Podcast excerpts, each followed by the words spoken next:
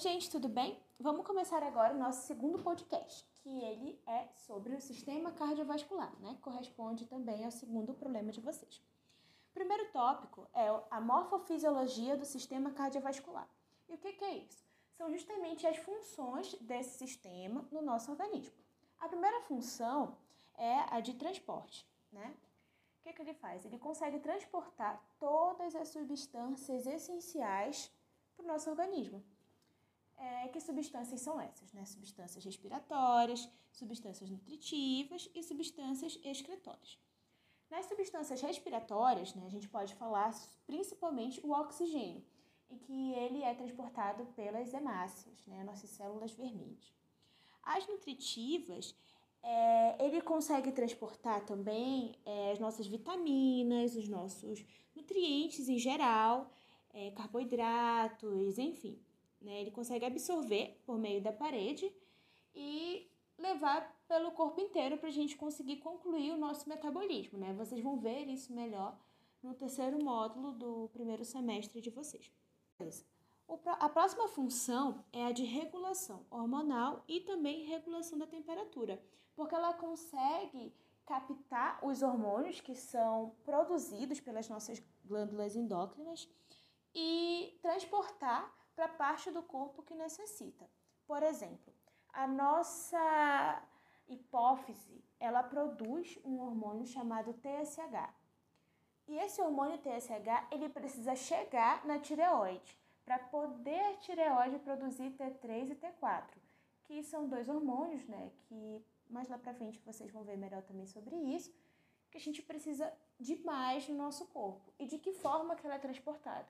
Pela corrente sanguínea.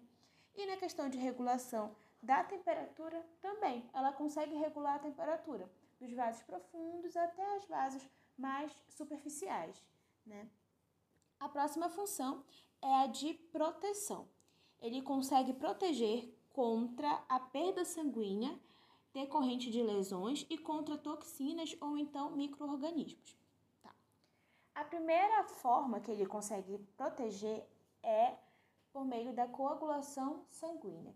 Na coagulação sanguínea, a gente tem principalmente a ação de plaquetas, ação de trombinas, de protrombinas, de fibrina, e essas substâncias, elas meio que formam uma rede para poder segurar o sangue dentro do vaso e ele não sair, entendeu? Então, quando vocês fazem um corte, logo aí você aperta, certo? O corte para poder não sair tanto sangue. Logo, logo forma o coágulo. E essas substâncias desse coágulo ficam dentro do próprio sangue circulando lá, para poder, quando precisar, vai estar ali disponível. Agora, relacionado à imunologia, tem os leucócitos, que a gente também chama de glóbulos brancos. Esses glóbulos brancos, eles são bem diversificados. Nossa, tem muitos exemplos que eu posso dar para vocês. Linfócitos T, linfócitos B, neutrófilos, macrófagos. O principal que eu acho para vocês agora, para a introdução né, de, de, de, funções biológicas é são os macrófagos, porque eles fazem aquela atividade primária, a atividade de fagocitose, entendeu? E também eles ficam na corrente sanguínea. Bom, depois de saber a morfofisiologia, aprender um pouquinho a função do sistema circulatório, você precisa saber o que, que compõe esse sistema circulatório. Ele junta dois sistemas, que é o cardiovascular, ou seja, coração mais vasos sanguíneos, e o sistema linfático. O que, é que tem no sistema linfático? Vasos linfáticos, tonsilas, baço, timo e linfonodos. Então, é, vamos começar primeiro pelo sistema cardiovascular, né, que são o coração e o vaso sanguíneo. O coração, ele é composto por quatro câmaras, dois átrios e dois ventrículos. Os átrios eles ficam na parte superior e os ventrículos eles ficam na parte inferior. Bem no meio tem o septo, que a gente chama de septo atrioventricular. Para que que existe esse septo? Justamente para os sangues que ficam tipo assim, na direita e na esquerda, eles não se misturarem. Eles não podem se misturar. Por quê? Porque o sangue que vai circular no lado direito, ele é pobre em oxigênio. E o sangue que vai circular no lado esquerdo, ele é rico em oxigênio, entendeu? Então, ele é igualzinho uma bomba. Vocês vão ver, gente, ele é perfeito. Tá, eu vou explicar um pouquinho mais pra frente para vocês. Vasos sanguíneos. Quais são nossos vasos sanguíneos? Nós temos as nossas artérias, as nossas veias e os capilares. As artérias transportam sangue oxigenado, rico em oxigênio. É melhor falar assim, rico em oxigênio, porque as veias, elas também transportam sangue oxigenado, mas é pobre em oxigênio, entendeu? Já os capilares, eles vão ser assim, meio que uma extensão, sabe? Uma quantidade entre si. É onde as veias e as artérias se encontram. Vou dar uma pausa para explicar. Então, é composto pelas artérias que transportam sangue rico em oxigênio, pelas veias que transportam sangue pobre em oxigênio e pelos capilares, que eles conseguem fazer uma continuidade entre veias e artérias. É onde elas se encontram. Não é lá no coração, como eu estava falando para vocês. Lá no coração tem que ser bem dividido o sangue, ele não pode se misturar. Agora nos capilares é meio que onde termina, sabe? Beleza.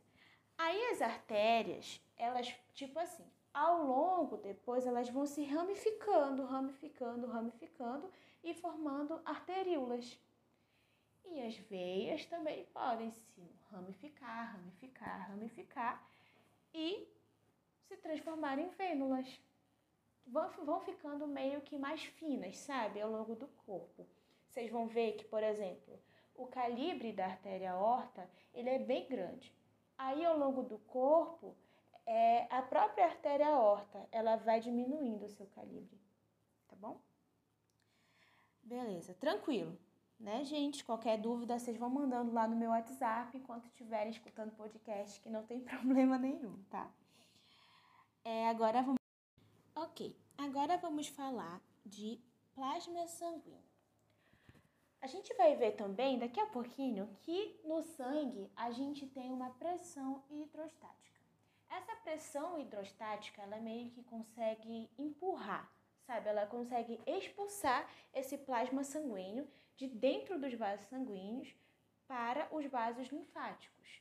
E assim, para que serve isso? Meio que para fazer uma limpeza, entendeu? Então, vai para os vasos linfáticos, passa pelos linfonodos e depois tem o seu retorno venoso.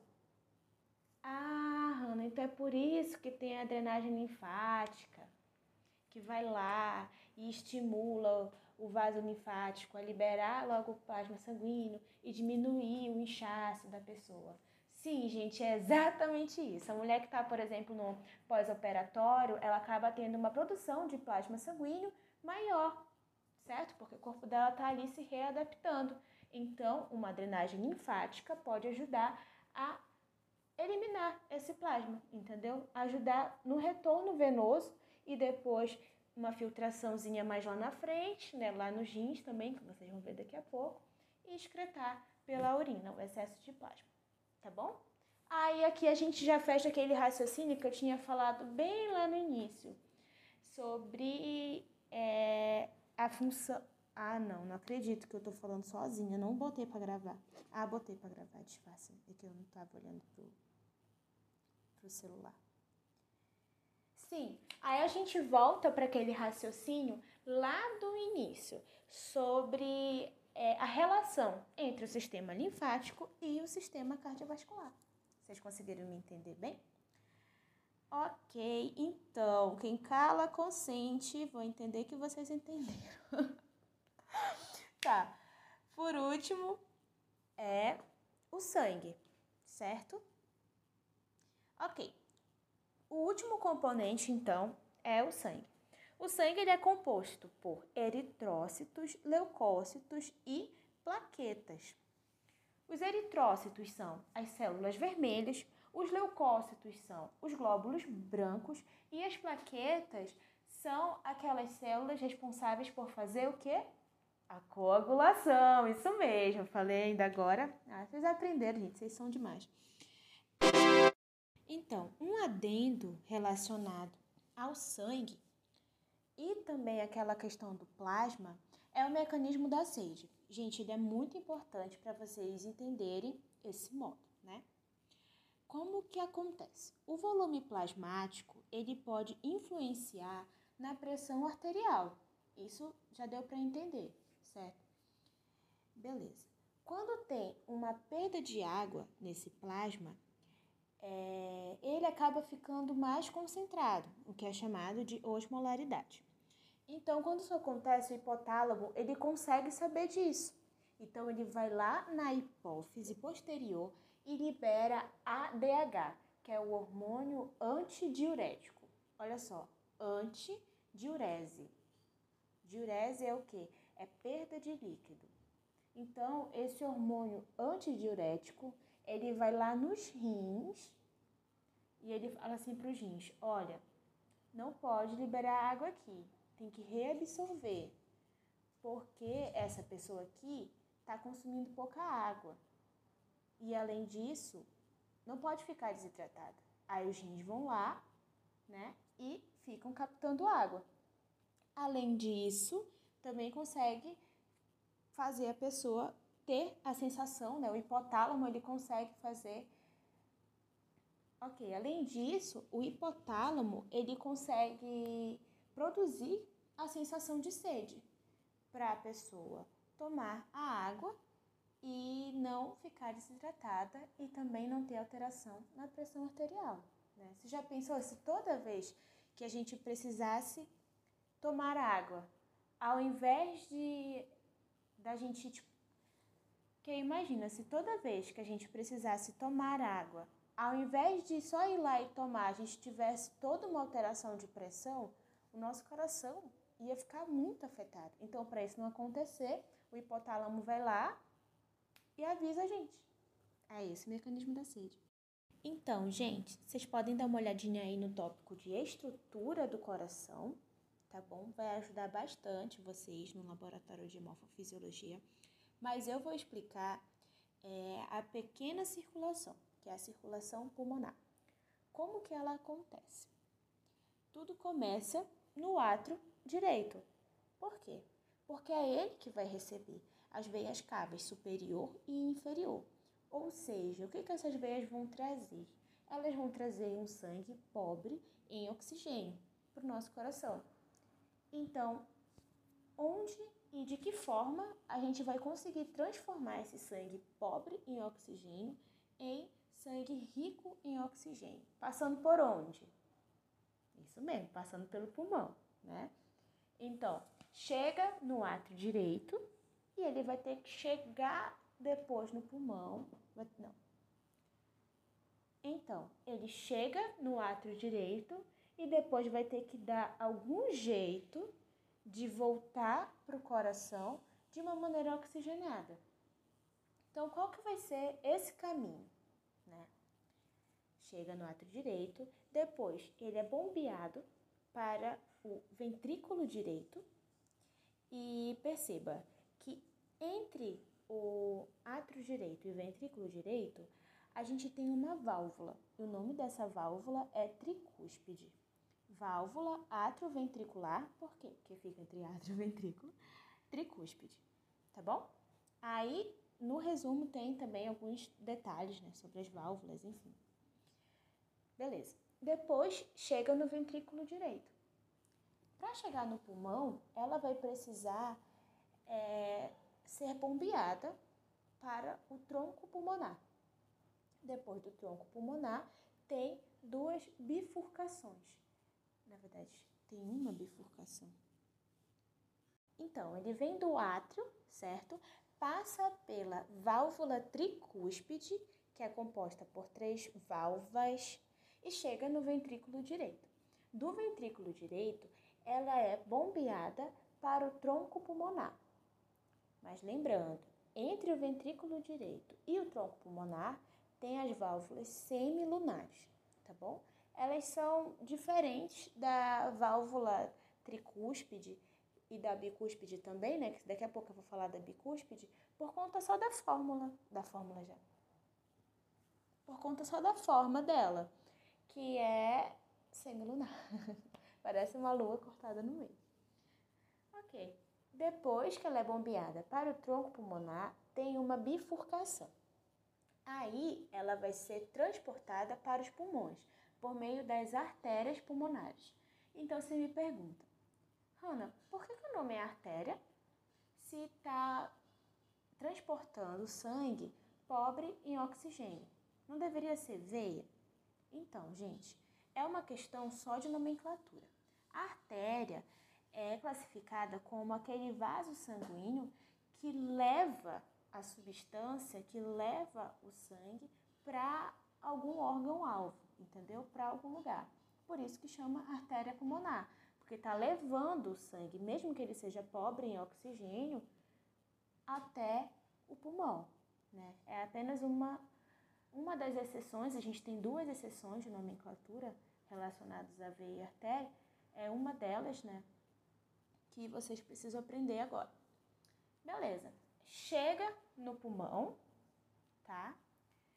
Esse sangue que está pobre em oxigênio vai ser oxigenado. Eu vou explicar é, de que forma isso vai acontecer no podcast número 3, né? Do próximo problema de vocês. Beleza. Então, o sangue que estava pobre em oxigênio vai ficar rico em oxigênio e vai chegar até o átrio esquerdo. Agora, de que forma?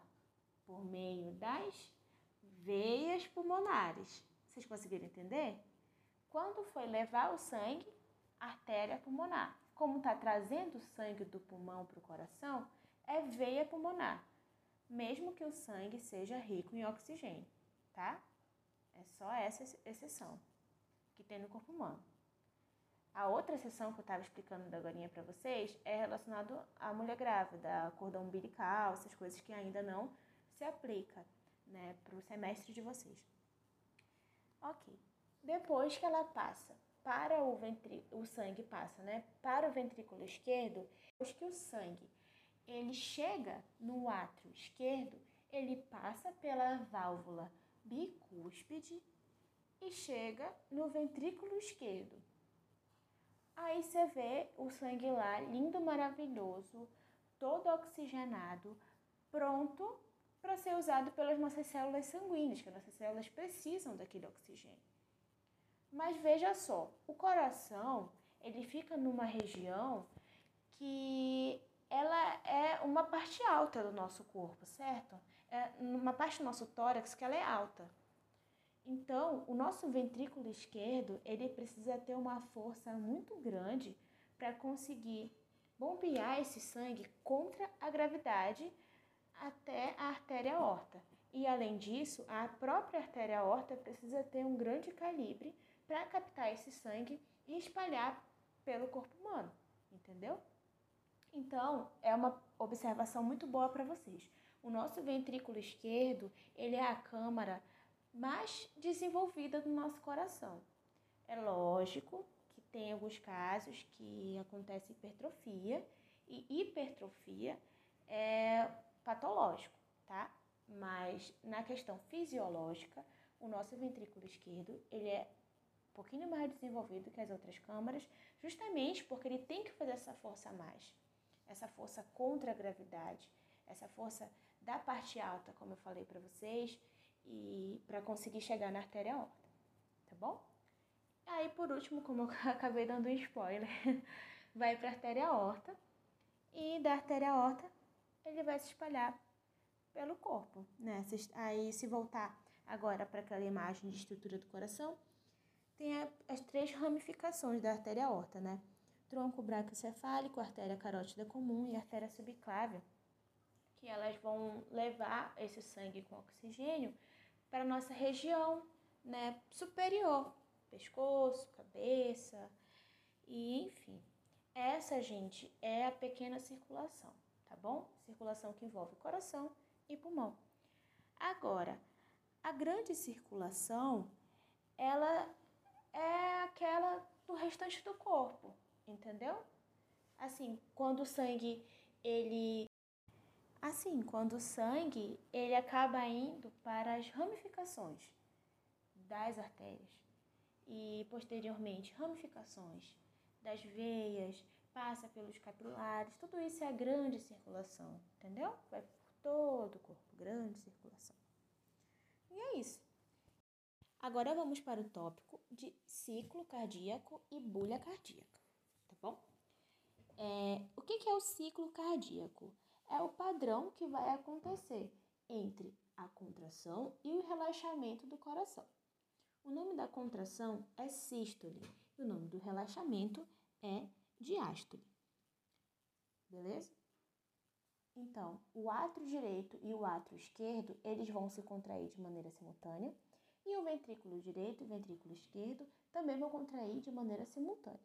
O que eles vão alternar vai ser quem vai contrair, se vai ser o átrio ou se vai ser o ventrículo, entendeu? Então, átrio direito contra átrio e ventrículo direito, né? Contrai, os ventrículos vão lá e relaxam. Os ventrículos vão contrair, então os átrios vão lá e relaxam. OK? Dentro disso também a gente pode Então, é As válvulas, elas são muito importantes para conseguir impedir o refluxo sanguíneo quando está acontecendo esse relaxamento ou então essa contração do coração, tá bom?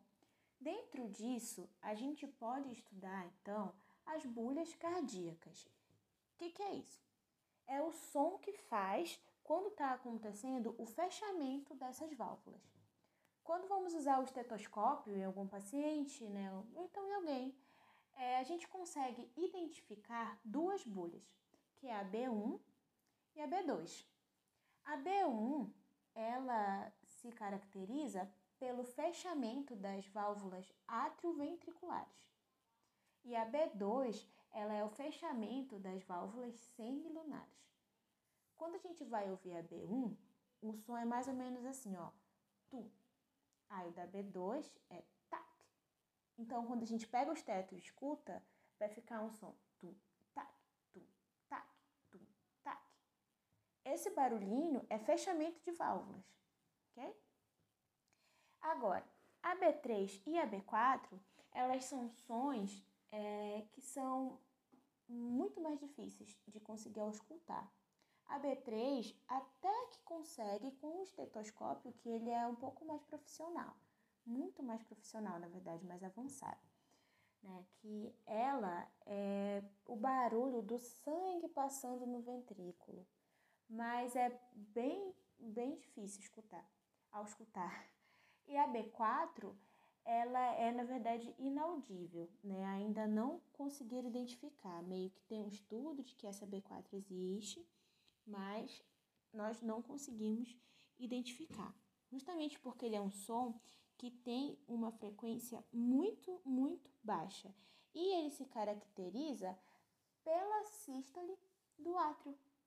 Quando vocês forem ver é a imagem de um coração, sem ser imagem de desenho, sabe, gente? Uma imagem mesmo do órgão.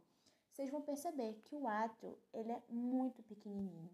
Então, o batimento dele é muito difícil de ser encontrado. Tanto que lá no Guyton, essa bulha é chamada de bulha de contração atrial, tá bom? Como eu falei para vocês, mais uma vez, vou repetir, ela é inaudível, tá bom? Então, gente, vamos agora para o tópico de conceitos, tá bom? Conceito de pressão arterial, frequência de pulso frequência cardíaca. A pressão arterial é aquela força que o sangue consegue fazer na parede das artérias. Quando vamos aferir a pressão, a gente identifica isso por meio de milímetros por mercúrio. Algo que eu acho muito interessante para vocês saberem é a existência dos baroreceptores, porque são eles que ficam ali, principalmente no arco aórtico, para conseguir transmitir para aquele nosso centro cardiorrespiratório, né, que no caso é o bulbo, é, ele consegue transmitir né, a informação se a pressão arterial ela está alta ou se ela está baixa. Segundo conceito é a frequência de pulso a gente vai conseguir é, identificar a ejeção de um volume de sangue da horta por meio da nossa artéria radial. A gente pega dois dedinhos, coloca na artéria radial e sente essa frequência de ejeção, tá bom? O terceiro conceito é o de frequência cardíaca, que ela é medida por batimentos por minuto. quantos batimentos o coração vai fazer em um minuto. Os fatores que influenciam tudo isso, é, eles são muito variados. Tem, deixa eu, eu coloquei três no resumo de vocês, né? Que foi idade, exercícios físicos e estresse. Mas é, também pode estar relacionado com é, o consumo de cafeína, consumo de álcool, doença crônica, alteração hormonal, enfim, muita coisa pode alterar, né? principalmente a pressão arterial. Por exemplo, com a idade, a pessoa pode desenvolver uma arteriosclerose. Com isso, uma hipertensão também. A arteriosclerose, ela gera uma maior rigidez nas paredes das artérias, porque meio que tem um acúmulo de gordura ali entendeu? Então, vai fechando um pouquinho mais as artérias. Imagina uma mangueira que vai sendo mais apertada. Se ela vai ser mais apertada, a água ela vai ser também ejetada de uma maneira mais rápida, de uma maneira mais dificultosa. E isso faz com que a pressão aumente, entendeu? Exercícios físicos, eles aumentam o metabolismo, eles aumentam os batimentos cardíacos, eles aumentam a atividade muscular e tudo isso também altera a pressão arterial. E por último, o estresse, né? Porque as mudanças emocionais, elas acabam alterando os estímulos, principalmente hormonais e neurais. Com isso, consequentemente, também a alteração dos batimentos. Agora, vamos para o tópico de atividade elétrica do coração. É, tudo começa na região marca-passo. Essa região marca-passo, ela gera uma despolarização lá no músculo cardíaco. Vocês já viram, né, sobre despolarização no primeiro problema de vocês. É, beleza. Depois dessa despolarização, as células miocárdicas elas vão conseguir conduzir esses impulsos elétricos e transmitir também para os ventrículos. A gente consegue perceber toda essa atividade por meio de um eletrocardiograma. No eletrocardiograma, a gente tem principalmente né, três ondas em um eletrocardiograma é, de uma pessoa sem nenhuma patologia, tá bom? Quando tem alguma patologia, aí vai ter o aparecimento de outras ondas. É, mas na sem patologia vão ser essas aqui que eu vou explicar, que é a onda P, a onda QRS e a onda T. A onda P, ela indica uma despolarização atrial. A onda QRS indica uma despolarização ventricular. E a onda T indica uma repolarização ventricular. O que, que é essa despolarização atrial? Significa que está havendo o estímulo do átrio para haver a contração dele. A onda QRS indica a despolarização ventricular, certo? Então, é o estímulo do ventrículo para depois ter a contração dele. E por último, é a repolarização daquela região do septo, principalmente, para voltar para a homeostase. Aí na imagem do resumo de vocês, é, tá, tá indicando muito bem, né, para vocês conseguirem fazer essa associação. Outro ponto importante também é destacar que essas células do coração, elas são interconectadas por uma zona de oclusão, que também são chamadas de junções gap, e elas vão ajudar nessa sinapse, né? Vão conseguir facilitar a transmissão do impulso nervoso. É, agora eu vou entrar na parte do potencial de ação. Eu acho que vocês vão conseguir entender melhor esse ecocardiograma quando eu explicar esse potencial de ação. No coração, ele vai ser dividido em cinco fases. Por quê? Porque o coração ele vai ter três canais iônicos agindo. Não vai ser só aquela bomba de sódio e potássio. Vai ser uma bomba de sódio, potássio e cálcio. O potássio ele vai ter uma maior quantidade no interior da célula o sódio vai ter uma quantidade maior é, na região é, exterior da célula. Então, é, a gente vai ter também a bomba de cálcio, né, que vai ter uma concentração maior no meio extracelular, que é o, o meio fora da célula, né? Beleza. O potencial de ação ele vai ser dividido em cinco fases. Fase 0, 1, 2, 3 e 4. Na fase 0 tem uma despolarização das células miocárdicas. Com isso, vai ter a entrada de sódio para dentro da célula. E antes, né, essa célula estava com potencial de menos 90 milivolts. Agora, né, depois disso, vai ter a fase 1. Ela vai começar depois que esses canais rápidos de sódio se fecharem e os canais de potássio se abrirem.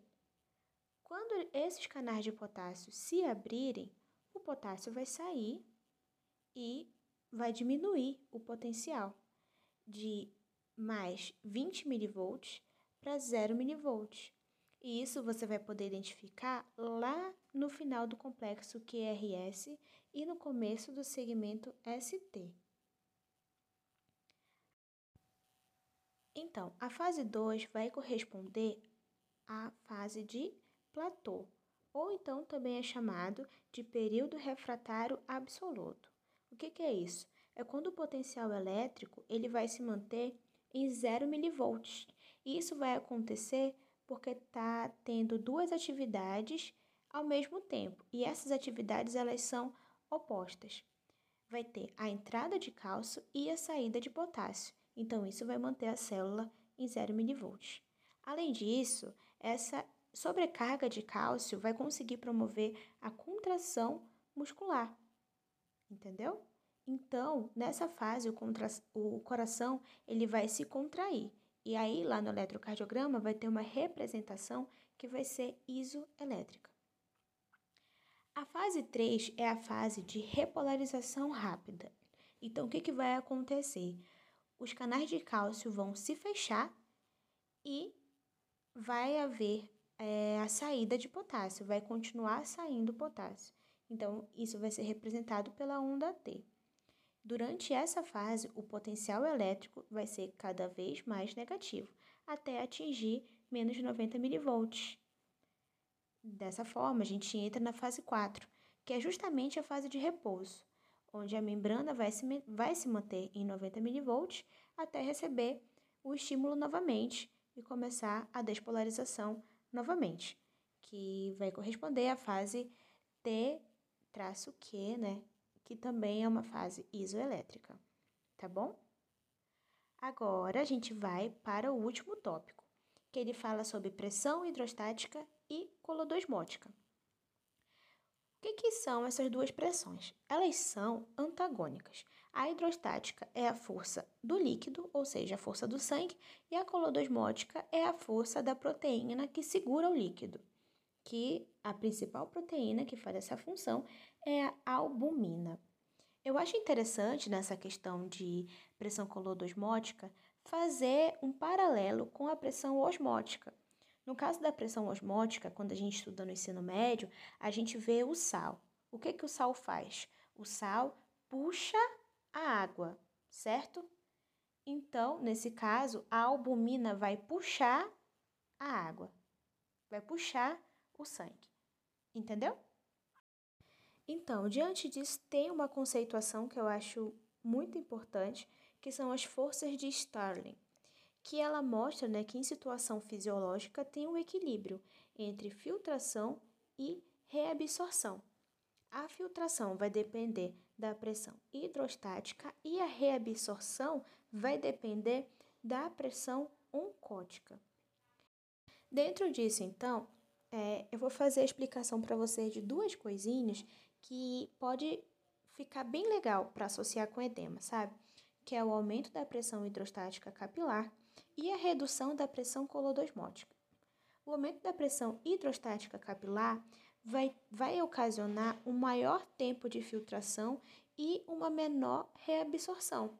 Então acaba meio que sobrando líquido ali, e isso pode gerar edema. Agora, se além disso tiver uma redução de albumina, uma redução de soluto, também vai ter uma menor reabsorção. Logo, mais líquidos no intestino também pode ocasionar edema. Então, assim, um exemplo muito prático que eu posso dar para vocês é a desnutrição energético-proteica. Por quê? Nesse tipo de desnutrição, há uma diminuição absurda de albumina. Com isso, o paciente fica cheio de edemas, porque não, ele não consegue se alimentar de uma maneira eficiente, logo, ele não tem a albumina suficiente para fazer o transporte no sangue dele e ele ficar com aquele equilíbrio que o Starling estava explicando para gente, tá bom? Então é isso, gente. Muito obrigada, viu? Eu espero que vocês tenham gostado e qualquer dúvida vocês podem me procurar. Beijo!